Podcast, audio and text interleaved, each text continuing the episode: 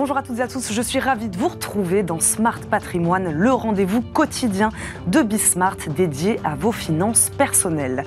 Et au sommaire de cette édition, les obligations se déclinent en vert. Nous allons parler aujourd'hui des Green Bonds, ces titres de dette émis par les entreprises sur les marchés financiers pour financer des projets environnementaux.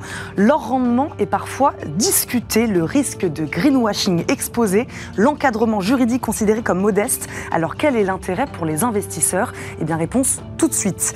Et puis dans Jeux patrimoine, nous ferons le bilan presque deux ans après l'adoption du Bitcoin comme monnaie officielle au Salvador. Certains analystes évoquent déjà un bilan plus que mitigé. Il faut dire que 2022 a été une année difficile pour les cryptos. Elle avait jeté le doute sur la capacité du pays à rembourser complètement sa dette. C'est pourtant chose faite. Les réussites, les ratés, les axes d'amélioration, ce sera tout à l'heure en deuxième partie d'émission. Mais d'abord, on parle donc d'investissement responsable dans Smart Patrimoine. C'est parti. Dans Investir responsable, cette semaine, nous nous arrêtons sur les green bonds ou obligations vertes en français. Ce sont les entreprises qui les émettent sur les marchés financiers dans le but de financer un projet bénéfique pour l'environnement.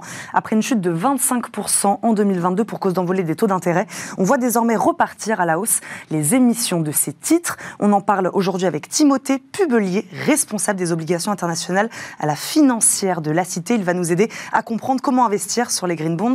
Bonjour Timothée. Bonjour. Merci beaucoup de nous accompagner aujourd'hui dans Smart Patrimoine.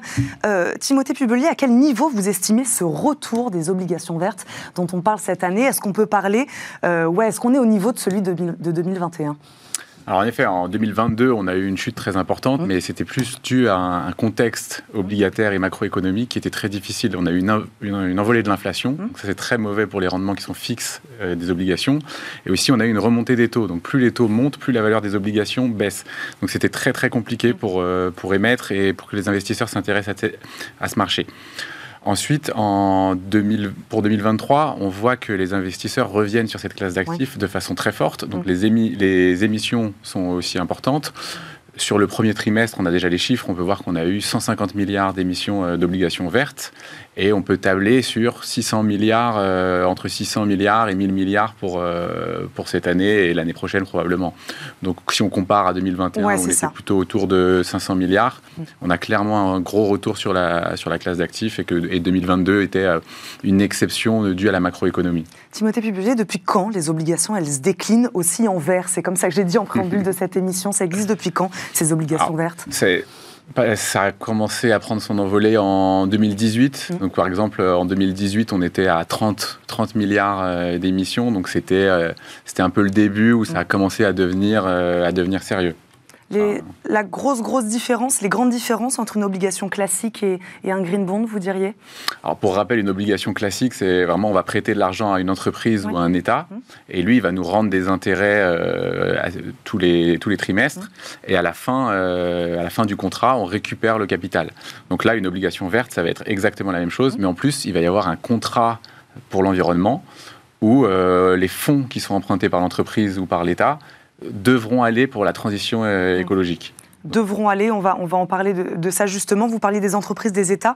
Euh, ces titres verts, ils sont émis par les mêmes institutions, les mêmes entités que les obligations classiques? Alors, c'est quasiment exactement le même, euh, les mêmes émetteurs, sauf que les émetteurs les plus polluants ou qui ont des projets qui ne sont pas alignés avec la transition énergétique seront évidemment exclus de ce marché-là. Mais sinon, ça va être les mêmes entreprises, les mêmes États tout pareil. Donc émis pour financer, c'est ce que vous disiez, un projet environnemental, comment ça marche exactement? Où est-ce qu'on le voit? Où est-ce qu'il est ce projet? Alors, quand, euh, quand une entreprise, même une obligation classique, quand euh, une entreprise veut émettre une obligation classique, elle vient sur le marché et elle va sonder le marché en disant, moi je veux émettre pour cette durée, à ce prix-là, mhm. et euh, pour faire ça. Donc ça, c'est et après les gens vont dire ah moi ça m'intéresse, moi ça m'intéresse. S'il y a beaucoup beaucoup de gens, ils vont réduire le prix. C'est euh, c'est un, process qui se fait en live. Et, euh, et, donc, dans cette, dans cette partie de négociation, il y a qu'est-ce qu'on va faire des fonds.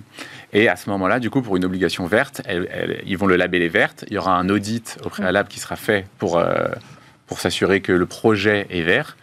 Euh, et, ensuite, ce sera aux investisseurs de juger à quel point euh, le projet est vert ou pas. Mais c'est à ce moment-là, au moment de l'émission de l'obligation, c'est l'entreprise qui l'émet qui devra décrire son projet vert. Comment on s'assure que le projet est vert? Alors ça, c'est pour l'instant, il y a un flou. Euh, il y a un flou parce que c'est pas assez encadré, mm. c'est pas encore très clair. Donc le minimum, c'est quand même d'avoir un, audit externe qui va s'assurer que, que, le projet est vert. Mais pour l'instant, c'est assez déclaratif. Euh, chacun peut dire que son projet est vert. D'où le risque de greenwashing. Le, donc, comme dans toutes les transitions, il va y avoir euh, des passagers clandestins. Là, ça, s'y prête vraiment bien. Parce que c'est parce que c'est à la mode, tout le monde veut en faire partie. Il y a un alignement des intérêts des investisseurs, des entreprises et de la population en général qui veut aller vers cette transition énergétique. Donc tout le monde veut en être et, euh, et donc il y en a qui vont vouloir en profiter. Le risque de greenwashing il est important parce que une fois que la société a les fonds, est-ce qu'elle va vraiment les mettre dans le projet qu'elle a dit ou pas? Euh, une caractéristique importante pour ça, c'est... Elle n'a pas d'obligation, si je peux me permettre, de le faire Non, il n'y a pas... Euh, normalement, si, mais il y a de la place pour, euh, pour mm. abuser du système. Et un point que je trouve important, c'est c'est pas l'entreprise qui compte, c'est vraiment le projet qui compte. Donc une entreprise très polluante, mm. si elle a un projet qui améliore les choses ou qui concerne une petite partie de son activité, donc une entreprise qui fait du pétrole pourrait émettre un green bond en disant bah, nous, on a un projet euh, de faire euh, des transports euh, hmm. propres. Ça, c'est intéressant ce que vous dites. Ça arrive, ça, beaucoup d'ailleurs, que des, des entreprises dont l'activité est considérée plutôt comme polluante émettent des obligations, des obligations vertes sur les marchés financiers. Ça, arrive plutôt souvent Ça arrive. Parfois, c'est justifié. C'est pas parce que hmm. c'est pas parce qu'on est une entreprise qui pollue d'un côté qu'on n'a pas des projets qui font du bien. Donc, il y a une certaine logique qui puisse attirer des capitaux pour financer les parties les plus vertes de leur, euh, de leur business. Donc ça, c'est bien. Le problème, c'est que parfois, il y a des projets où on se dit euh, pourquoi est-ce que c'est catalogué comme green, green euh, Est-ce que vous pouvez nous donner des exemples alors Assez récemment, l'année dernière, il y a eu l'aéroport d'Hong Kong mmh. qui, a, qui, a, voulu faire, qui a voulu s'agrandir. Donc ils sont, ils sont juste à côté d'une zone protégée. Où il y a énormément de biodiversité, mmh. il y a des espèces qui sont protégées, il y a plusieurs catégorisations pour les espèces protégées. Là, c'est des dauphins blancs de Chine qui sont au maximum de la protection, qui vont être menacés par cette nouvelle piste. Euh, des études qui ont été faites, une piste euh, d'atterrissage en mm. plus à l'aéroport d'Hong Kong. On parle d'émissions de, gaz à effet de serre de l'ordre de trois centrales à charbon. Donc, euh, on se alors comment on arrive à qualifier ce, projet-là de projet vert Ce, alors ce projet-là, il a été qualifié de vert. Ils ont réussi à émettre leurs fonds mm. et ils ont et c'est une obligation verte aujourd'hui qui s'échange sur les marchés. Et on se dit, c'est c'est pas normal, ça, émet des, gaz à effet de serre, ça va venir détruire la biodiversité. C'est après, il faut regarder plus en profondeur le projet, mais en tout cas, quand, on, quand on lit ça comme ça, c'est vraiment le genre de projet qui, qui, met en danger tout cet écosystème. Parce que s'il y a trop de greenwashing, en fait, ça ne veut plus rien dire et en fait, une obligation green, ça devient une obligation comme une autre. Donc, il faut surtout éviter, faut surtout éviter ça. Il faut qu'il y ait un peu plus de de règles qui entourent. Bah, justement, votre avis, puisque c'est ça qui nous intéresse aussi aujourd'hui, Timothée Pubelier, c'est qu'est-ce qu'il faudrait faire justement pour euh, peut-être mieux contrôler euh, ce, euh, voilà, ces projets, qu'on soit sûr que ce soit des projets verts? Il y a plusieurs pistes, mais pour moi, le plus important, c'est qu'on ait un standard international mm. où on est tous le même et qu'une obligation verte, on se met d'accord sur ce mm. que c'est et avec des règles minimum. Après, il y a plein de cas particuliers, mais il mm. faut vraiment avoir des règles minimum euh, ou par exemple euh, ne pas détruire la biodiversité mm. et pas émettre euh, des gaz à effet de serre. Ça paraît être un critère important. Ça paraît important. Mm. Donc ça, c'est le minimum.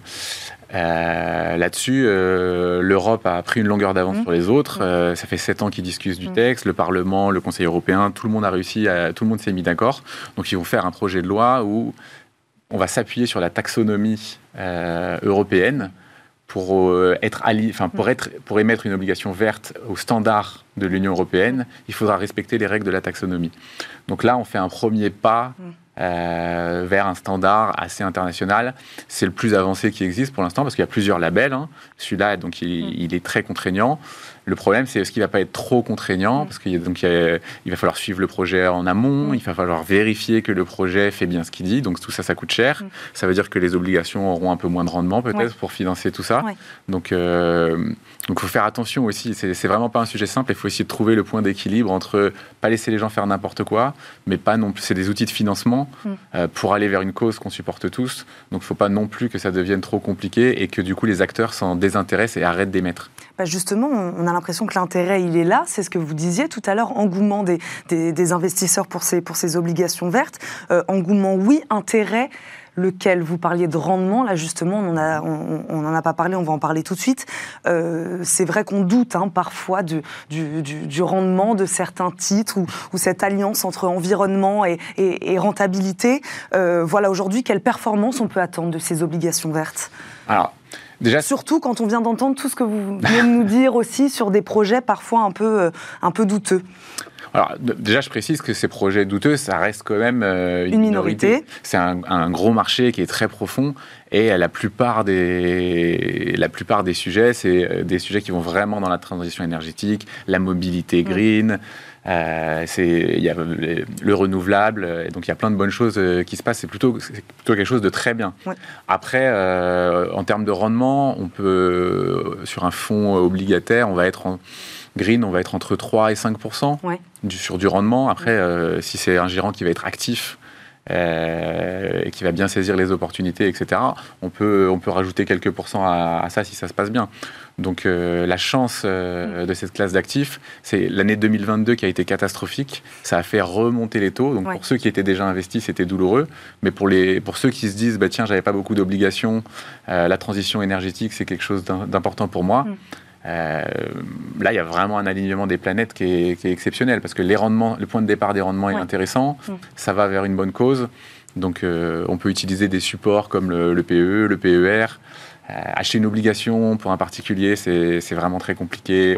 Les, montants initiaux sont très très importants, mm. donc ça n'a rien à voir avec les actions, mais par contre, prendre des fonds obligataires.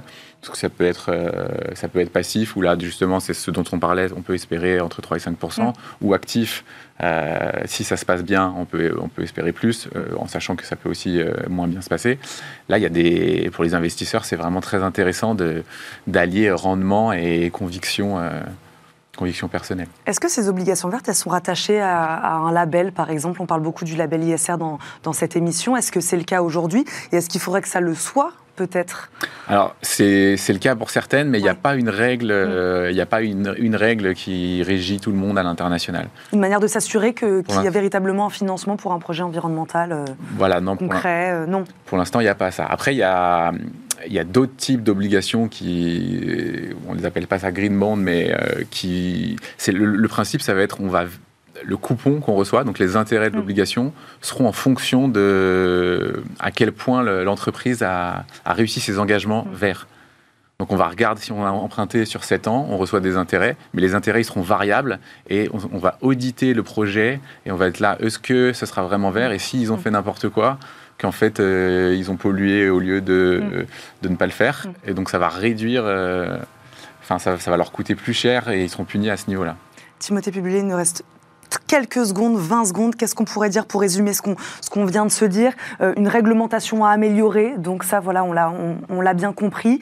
Euh, on peut y aller quand même, on peut avoir confiance quand même dans ces obligations vertes, un rendement entre 3 et, 3 et 5 euh, Voilà, qu'est-ce que vous, vous diriez pour ceux qui nous regardent là? Moi, moi, ce que je dirais, c'est Là, on est vraiment. Euh, le timing, il est parfait pour aller sur cette classe d'actifs. Mm. On a tous envie d'aller dans cette mm. direction. On a tous envie que la transition énergétique se passe bien. Mm. Et en plus, le point de départ, il est très intéressant avec des rendements qui sont vraiment bien. Et le dernier point, c'est que dans les obligations, il n'y a pas que le rendement qui compte. Mm. Il y a, sur un contrat de 7 ans, par exemple, ou de 5 ans, il y a la performance. Euh, on peut vendre une obligation plus chère que ce qu'elle a été émise. Et en ce moment, il y a beaucoup d'effets euh, de, un, peu moutonniers, où par exemple, sur le Nasdaq, tout le monde va vouloir aller sur les mêmes valeurs qui marchent bien. Mm. Là, la transition énergétique, ça va être un thème qui va prendre de plus en plus de place, qui va être de plus en plus important, et tout le monde va vouloir aller là-dessus. Et quand tout le monde veut aller sur la même classe d'actifs, bah, ça fait monter les prix et du coup, les il peut y avoir un upside important sur les performances à ce niveau-là. Merci beaucoup Timothée Pubelier d'avoir été avec nous aujourd'hui. Je rappelle, vous êtes responsable des obligations internationales à la financière de la Cité. Merci beaucoup de nous avoir accompagnés aujourd'hui. Tout de suite, c'est Enjeu patrimoine. Et c'est parti pour Enjeu patrimoine. Aujourd'hui, entre le Salvador et le Bitcoin, l'amour est-il toujours au rendez-vous? Il y a presque deux ans, le pays officialisait le Bitcoin comme monnaie légale, à côté du dollar. Il a été le premier à l'avoir légalisé comme monnaie d'échange officielle. L'histoire partait, partait bien. Et puis l'année 2022 et la chute sans fin de la valeur de la crypto a jeté un petit froid. Malgré tout, il y a quelques semaines, le Salvador arrive à rembourser sa dette obligataire. Nous faisons le bilan global aujourd'hui de ce pari risqué avec Sébastien Gouspillou qui nous accompagne, président de Big Block Data Center. Bonjour Sébastien. Bonjour. Merci beaucoup d'être avec nous dans Smart Patrimoine. Raphaël Bloch nous accompagne également, cofondateur de The Big Whale. Bonjour. Bonjour. Bienvenue à tous les deux. Sébastien, Sébastien Gouspillou, pardon, pour revenir rapidement sur la genèse de ce projet, quelle était l'intention du président salvadorien le 21 septembre 2021 Alors, il a adopté le Bitcoin comme monnaie légale avec... Euh, avec l'intention imaginée pour nous euh, de dynamiser son pays. Mmh. Euh, maintenant, euh, effectivement, l'objectif n'était pas clairement, clairement exprimé. donc on peut, on peut déduire l'objectif après coup. Deux ans après, on voit les progrès qui ont été faits dans le pays, on voit où, où l'adoption du Bitcoin a amené le pays, et finalement, on comprend l'objectif du président maintenant. C'était quoi le contexte à l'époque? Combien valait le Bitcoin? Beaucoup. Ouais, c'est ça, on était sur... Euh, bah, quand il a déclaré euh, l'adoption, euh, pas encore terrible, hein, c'était avant le, le, fort du bull run, mais disons que il a acheté l'essentiel de ses bitcoins aux alentours de 40 000 dollars. Mm. Hein. On va faire le bilan, évidemment, mais je crois que à l'époque déjà, cette décision avait été euh, critiquée. Pourquoi à ce point-là? Alors effectivement, euh, elle a été critiquée pour plusieurs raisons. Il faut déjà euh, bah, avoir en tête que le Salvador est un petit pays mmh. proche des États-Unis, donc mmh. c'est la zone d'influence du dollar. Et comme vous le savez, bon, il y a historiquement des relations qui ne sont pas forcément excellentes entre certains mmh. pays et bah, donc le, voisin américain.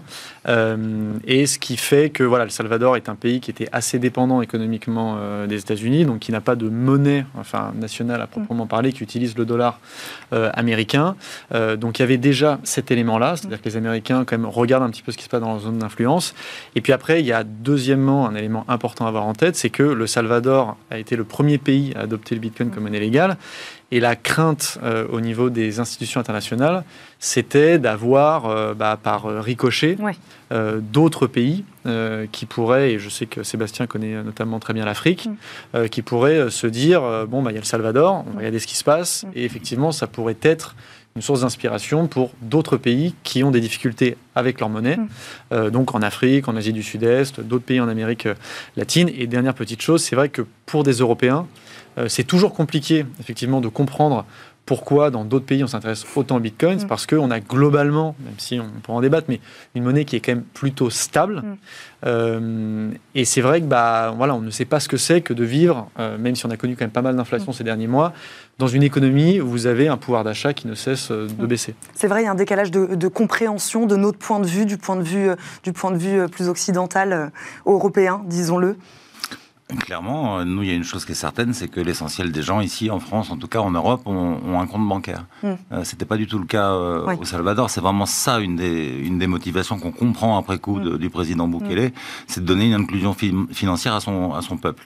En gros, 30% des, des, adultes salvadoriens avaient un compte en banque. Aujourd'hui, on estime que 70% des Salvadoriens ont ou un compte en banque ou un portefeuille crypto, Chivo hein, pour l'essentiel, le, le, portefeuille d'État. Donc c'est un progrès fabuleux. C'est-à-dire en 18 mois, il a fait plus d'inclusion financière que dans les 50 ans précédents. Donc le succès, il est juste euh, indéniable. Et ça donne aussi une éducation euh, DeFi, une, éducation de cette euh, finance décentralisée à une population salvadorienne qui n'avait même pas accès à la banque il y a encore deux ans. Donc il est en train de tirer sa population vers le haut. Euh, grâce à cette adoption de, la monnaie bah, numérique du Bitcoin. C'est intéressant, vous dites adoption par les Salvadoriens. Moi, j'ai trouvé des chiffres, alors peut-être que vous n'allez pas être d'accord avec, ah. euh, avec ça. En 2022, 74% des Salvadoriens n'ont pas du tout utilisé la crypto-monnaie. C'est une enquête de l'Université centro-américaine. Incroyable quel chiffre Moi non plus, je l'ai pas du tout utilisé la crypto-monnaie. Vous voyez, euh, c'est pas du tout la, proposition de valeur de, de, de, Bukele que tous les Salvadoriens se mettent à utiliser Bitcoin. Mm. Bitcoin est en plus du dollar. Euh, la monnaie, c'est le dollar et le Bitcoin. Le Bitcoin, et il y a deux sortes de monnaie, la mauvaise monnaie et la bonne monnaie. La mauvaise monnaie euh, chasse la bonne, c'est comme ça. Donc en, gros, les Salvadoriens continuent d'utiliser le dollar. Là où le progrès est intervenu, c'est pas du tout avec des paiements en bitcoin. Les gens ne veulent pas dépenser leur bitcoin. Mm. C'est cette éducation financière à la monnaie cryptographique mm. et puis la possibilité d'avoir un portefeuille pour stocker des dollars. Mm. Parce que le, le portefeuille Chivo, j'insiste là-dessus, c'est un portefeuille dollars et bitcoin. Et avant, les gens n'avaient rien pour stocker leurs dollars, autre que de les mettre sous le lit, hein, de l'argent liquide. Et donc là, ils ont de la capacité aujourd'hui de stocker leurs dollars, de les sécuriser. Et ça change tout. Hein. Donc on est plus... Ouais, Raphaël Ouais, non, non, c'est euh, juste... Alors bon, j'ai beaucoup voyagé avec euh, The Big Well là, depuis euh, un an. je suis en Amérique du Sud, j'étais en Argentine, mais je ne suis pas encore allé au Salvador. Donc je, n'ai pas d'informations, comme on dit, de première main. Mm. C'est-à-dire que je suis obligé de me baser sur un petit peu ce que les gens expliquent et aussi ce que les journalistes essayent de relayer localement. Ce qui est sûr, c'est que effectivement, effectivement, il y a eu un effet positif, mm. même si euh, on se doit quand même de dire que en un an et demi, euh, il y a eu des couacs, c'est-à-dire que donc le portefeuille euh, Chivo n'a pas forcément à chaque fois bien marché. il y a aussi la question de l'éducation, c'est-à-dire que tout bêtement, il y a des gens qui ne savent pas forcément, enfin je veux dire, se servir euh, de ces technologies. Euh, toutes les générations euh, ne sont pas numériquement voilà, natives, donc il y a des sujets à ce niveau-là. Passer de pas de compte en banque à avoir un portefeuille crypto, Exactement, et puis c'est que voilà, manipuler des pièces et des billets, c'est quand même un peu plus simple que... et on le voit, alors pour le coup même en Europe, hein, les, gens ne maîtrisent pas forcément cette technologie. Et puis, il y a quand même aussi, bah, tout bêtement, la question de quel est le but à mmh. moyen long terme, effectivement, quand euh, euh, on met en place ce type, euh, ce type de système? C'est-à-dire mmh. qu'il y a la question de la bancarisation, mais on sait aussi qu'il ne suffit pas de bancariser les gens pour mmh. que tout s'améliore. il y a beaucoup de choses à faire au Salvador. C'est pour ça que des critiques du président expliquent que c'est très bien de mettre ça en place, mais en attendant, une grosse partie aussi de son plan, c'est de faire venir de riches étrangers, c'est-à-dire qu'avec suppression des taxes et de créer des espèces de zones franches technologiques. Des euh, entreprises blockchain, Oui, des entreprises hein. blockchain, des choses comme ça. J'ai des, des, millionnaires, voire milliardaires qui hmm. s'installeraient pour cette raison-là. Euh, donc, certains disent, oui, ça permettra d'avoir plus d'argent, potentiellement de développer le pays, hmm. mais on peut aussi se dire que euh, la priorité, c'est peut-être d'investir dans les infrastructures, dans les écoles, dans l'éducation. Enfin voilà, c'est-à-dire que il ne faut pas simplement se contenter de se dire on veut devenir une crypto-nation. Hmm. Il faut aussi avoir une politique un peu plus globale et de se point de vue-là, il y a quand même quelques critiques à, formuler. Pour l'adoption euh, des Salvadoriens de, ce Bitcoin, puisque c'est quand même une, question intéressante, faire de la pédagogie, ça vous êtes d'accord quand même, euh, euh, Sébastien Gouspillou, faire de la pédagogie auprès de la population, encore et, toujours, il y a besoin de ce, travail-là. et puis, je ne sais pas, peut-être, moi j'avais une question, est-ce qu'on peut aussi être frileux d'utiliser cette monnaie parce que c'est plus cher de l'utiliser euh, non, c'est beaucoup moins cher d'utiliser le Bitcoin que n'importe quelle autre monnaie euh, fiat, monnaie d'État. C'est pas le sujet. C'est encore une fois qu'on a tous euh, en tête le fait que le Bitcoin s'apprécie. Il y a que 21 millions de Bitcoin, donc au fil du temps, il s'apprécie. Aujourd'hui, il vaut 28 000 dollars, 26 000 dollars. Euh, il, y a, il, y a, encore quelques années, il valait moins de 1000. Donc euh, les gens le savent. Donc on, encore une fois, on ne dépense pas ces bitcoins. C'est pas l'intérêt de la politique bitcoin euh, au, Salvador. mais là, par exemple, 2022, 2022, hein. ça a pu mettre un coup quand même sur la, cette réputation volatile quand même de, de, de, de la crypto. Oui, mais... Il y a l'adoption du Bitcoin, 2022, année très très très compliquée. Bah, ça a juste pu faire perdre de la trésorerie au pays, qui a acheté pas mal de bitcoins. Hein. Je crois mm. que c'est 3000 et quelques bitcoins qu'a acheté le, pays. Donc, euh, évidemment, la presse s'est empressée de dire regardez la chute du bitcoin, le Salvador est au bord du gouffre, mm. ils ont perdu la moitié de leur son. Mais, euh, c'est juste ridicule, c'est un tout petit mm. montant. On parle de 150 millions de dollars ou quelque chose comme ça. Donc, euh, mais, à, ce niveau-là, il n'y a, vraiment pas de sujet. Le, bien que le, bitcoin et l'adoption du bitcoin a apporté au pays, il est, juste flagrant, il est sous nos yeux. Hein. Donc, comme le disait Raphaël, c'est un pays qui partait de très très loin. 2017, mm. le pays le plus dangereux du monde. 4000 mm. hein, assassinats par an. Euh, aujourd'hui, il n'y en a plus. Zéro. C'est le pays le plus sûr du continent américain. Bon, alors là, euh, euh, c'est pas dû à la blockchain ou au crypto. Bien sûr que si. Tout est, tout est lié. C'est une politique globale. Tu parlais d'infrastructure, c'est exactement ça. La politique est complètement. Il y avait tout à faire. Hôpitaux, éducation, sécurité banque. Mm. Et donc l'infrastructure banque, c'est ça, c'est le chivo, c'est l'adoption du Bitcoin. Mm. Le reste, c'est en cours. Il y a encore beaucoup, beaucoup de travail. C'est loin d'être parfait. Hein. Il y a encore beaucoup de travail au niveau de l'hôpital, au niveau mm. de l'éducation. Et ça, je pense que le, toute l'administration Bukele en a conscience. Mais en tout cas, ce, ce truc super original d'avoir adopté le Bitcoin, effectivement, a concentré beaucoup d'argent étranger dans le pays, a donné une visibilité au, Salvador qu'il n'avait pas du tout. Moi, je savais même pas où c'était. Et, euh, et, donc, oui, moi, je l'ai vu, je l'ai constaté. Il y a beaucoup de chefs d'entreprise qui arrivent du Canada, des États-Unis, de Chine et qui viennent s'installer au Salvador, euh, mm. en, trouvant qu'il y a une communauté de pensée avec le président, c'est intéressant. Raphaël. Non mais, enfin, comment dire, sur, votre question précédente, en fait, on touche du doigt l'espèce d'ambiguïté autour de Bitcoin qu'on associe à la fois à un moyen de paiement et une mm. réserve de valeur. Et, c'est un peu ça le sujet, c'est ce que disait Sébastien au départ, c'est que mm. les Salvadoriens vont continuer à utiliser le dollar, mais là où ils avaient un vrai sujet, c'était pour préserver de la valeur dans le temps. Et donc, j'allais dire, euh, même si on n'a pas de chiffres précis, globalement au quotidien, c'est-à-dire que pour acheter euh, bah, des produits, euh, voilà, tous les jours. On ne dépense pas le Bitcoin, hein, c'est ce que vous mais exactement, c'est voilà. ça, c'est ça. C'est-à-dire que finalement, ce qui va se passer, c'est qu'ils vont se servir du dollar vraiment comme mm. monnaie d'échange au quotidien, et par contre, le Bitcoin va être une manière en fait de stocker la valeur. C'est pour ça que l'État a investi. Alors effectivement, comme vous l'avez dit, avec une année 2022 un peu compliquée, mm.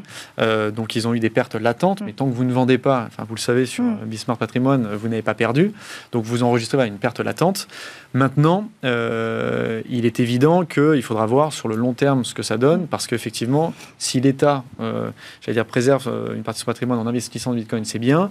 Il y a aussi donc le cas de tous ces riches étrangers qui vont s'installer.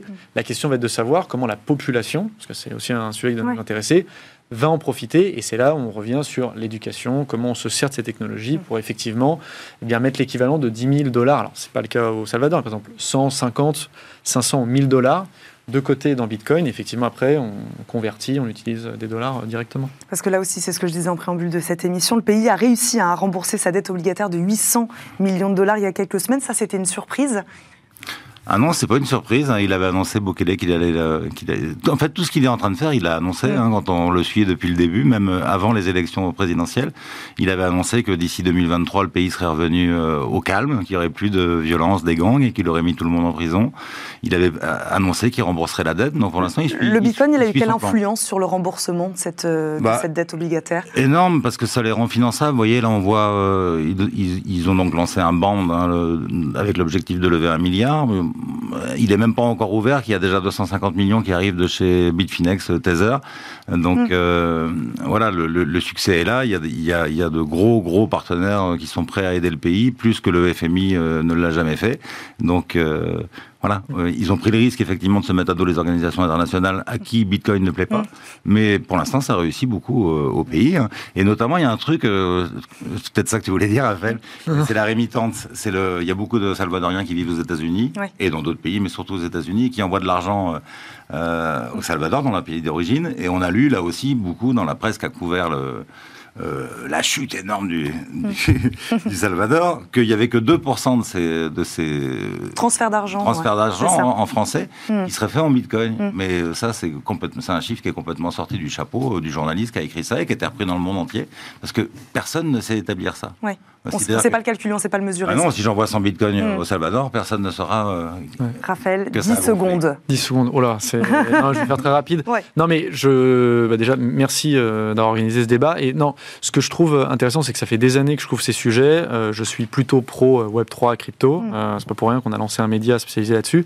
Mais je trouve que le Salvador, parce que c'est le seul pays qui justement a embrassé cette révolution Bitcoin, de temps en temps, on, manque un peu de recul, enfin je trouve, et par exemple en t'écoutant Sébastien, c'est qu'effectivement, il y en a beaucoup qui veulent défendre à tout prix en se disant si jamais l'expérience au Salvador ne fonctionne pas, ce sera une catastrophe pour tout l'écosystème. Et je pense qu'on doit quand même garder un œil critique sur ce qui se passe, même s'il y a plein de choses positives, euh, parce qu'il en va aussi, en fait, euh, bah, j'allais dire, de la qualité des débats qu'on a sur ces sujets.